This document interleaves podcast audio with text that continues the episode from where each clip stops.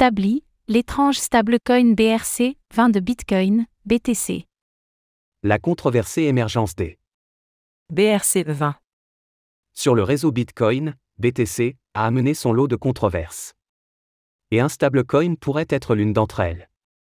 Le Stably. USD se rêve en effet en stablecoin pour la blockchain Bitcoin, mais quelques éléments suspects devraient inciter les investisseurs à la prudence.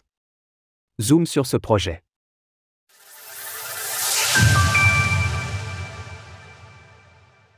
Stably, un stablecoin pour le réseau Bitcoin Le projet de stablecoin de Stably existe depuis 2019, il n'est donc pas nouveau. Ce qui est novateur cependant, c'est son intégration récente à Bitcoin sous forme de BRC20. Pour rappel, les BRC20 souhaitent être les équivalents des ERC20. Ils ont été rendus possibles par le protocole ordinal, qui cristallise les discussions en ce moment. Le projet Stably, qui se définit comme un stablecoin à service, se lance donc sur Bitcoin. Annoncé il y a quelques jours, LUSD et puisque c'est le ticker qui a été retenu, se décrit comme le Premier stablecoin dollar sur le réseau Bitcoin. avec une promesse, une garantie au ratio 1 heure 1 avec le dollar américain, et des attestations mensuelles. Cela afin d'assurer les investisseurs de la solidité du projet. Des éléments qui invitent à la prudence. Mais dans les faits, les premiers éléments qu'on peut observer sur le stablecoin de Stably devraient inciter les utilisateurs potentiels à la prudence. On note tout d'abord que l'approvisionnement maximal a été fixé à 69 420 milliards de dollars, un montant humoristique. Et particulièrement élevé, qui ne rassure pas sur les intentions des créateurs.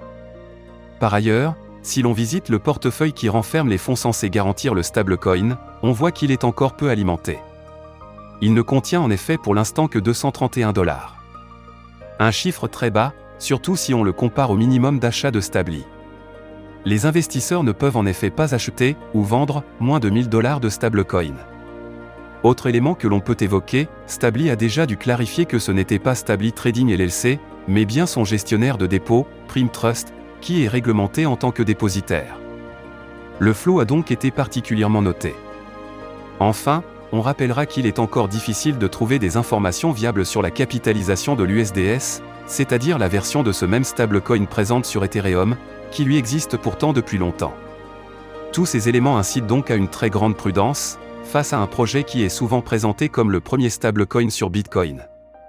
L'engouement autour des ordinals est palpable, mais cela ne veut pas dire que tous les projets qui en ressortent seront viables. Retrouvez toutes les actualités crypto sur le site cryptost.fr. oh